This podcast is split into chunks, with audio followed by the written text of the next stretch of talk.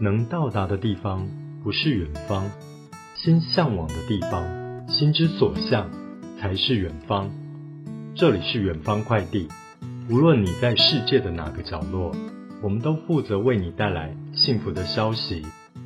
要收听远方快递或者预约一对一线上服务，请透过微信公众号“嚣张”以及 Podcast“ 远方快递”。我是肖博士。喜欢美食与红酒，曾在国内外大学教书。我这个人敏感细腻，洞察力强，往往一针见血，擅长处理两性情感，帮助过很多女生走出情感困境，开启人生的新阶段。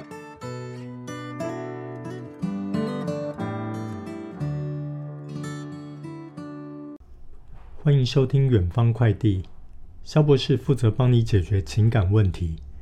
先跟大家分享今天的主题：男朋友没钱该怎么办？这是一个重要而且不能回避的题目。我们来念一封信。肖博士，我是品平，苹果的苹，鼓起勇气写这封信给你。我现在的心情真的是很复杂。与男朋友交往三年多了，这一任。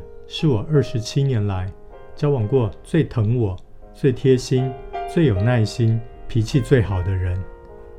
我也很爱他，但他最大的问题是，他没有钱。我的家庭算是小康，父母都是军公教，自己毕业之后也去应征了业务助理的工作，虽然薪水不多。但由于住在家里，不用支出基本的生活开销，如住宿、水电、伙食等费用，所以手头还有些零花钱。而他是个小商人，做生意起起落落，是手头很紧的那种人。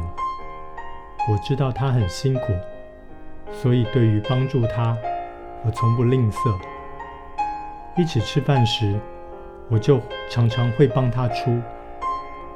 他的事业要开始新项目时，我也会借钱给他。但是日子久了，心里就还是会有疙瘩。他不是没在赚钱，只是赚的根本不够我们两个人花用。想要跟他一起吃好料的，不行。想要来个小旅行，不行，通通都不行了，却还是没有钱。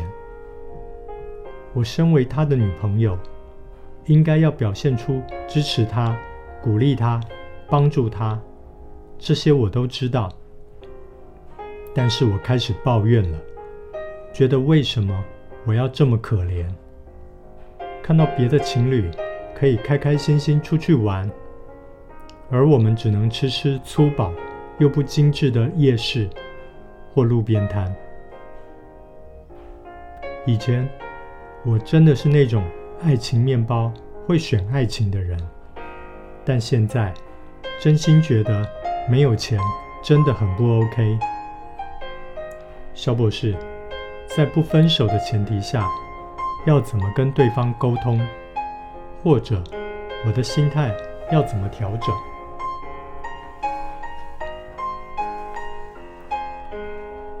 品苹你好，来信收到。萧博士说另外一个故事给你听，是我的朋友小明的故事。小明在念大学的时候，是个热血青年，除了打工赚钱，整天醉心于读书会与社会运动，赚来的钱还会拿给社团的学弟妹充作运作经费。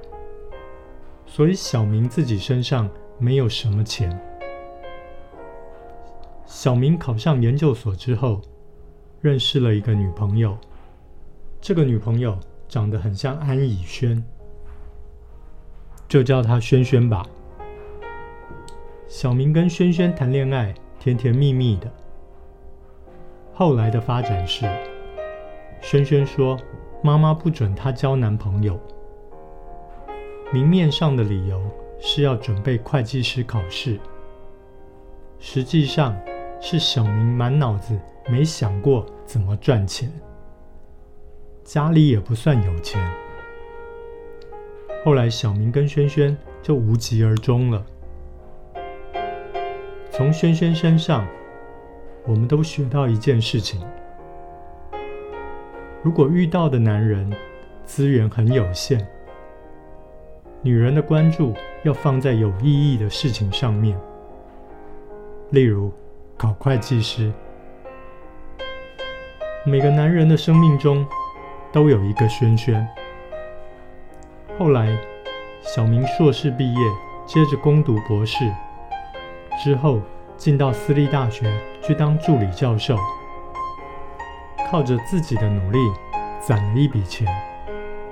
最近开始在投资股票。虽然小明现在还是骑着学生时期的摩托车，但不同的是，后座多了一个小琪抱着他。这是属于小明的幸福。平平小姐，肖博士想问你：属于你的幸福是什么呢？你自己是否有足够的条件去争取？肖博士觉得，幸福不一定只是物质、金钱上吃好料的，或是小旅行，因为再好吃的料理也会成为排泄物。再美丽的风景，也无法时时刻刻看到，除非你住在旁边。这些应该是追求幸福的过程中所得到的附加小礼物。你所想要的这些东西，如果是个有责任感又上进的男生，在一起日子久了，都可以给你。问问你自己。要的是平凡的幸福，还是物质的富裕？不同的幸福，有不同的追求方式和心态。最可怕的是，不清楚自己要的是什么，流连在每个小确幸之中，轻易的感到满足，又好像永远不满足，最后。变成那个把男人招之即来、挥之即去的轩轩，那就不好说了。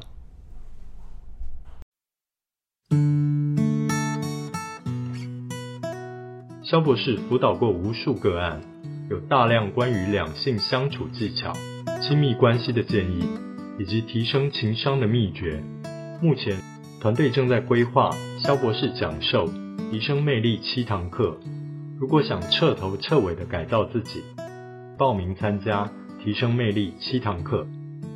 好了，这集的节目就到这里。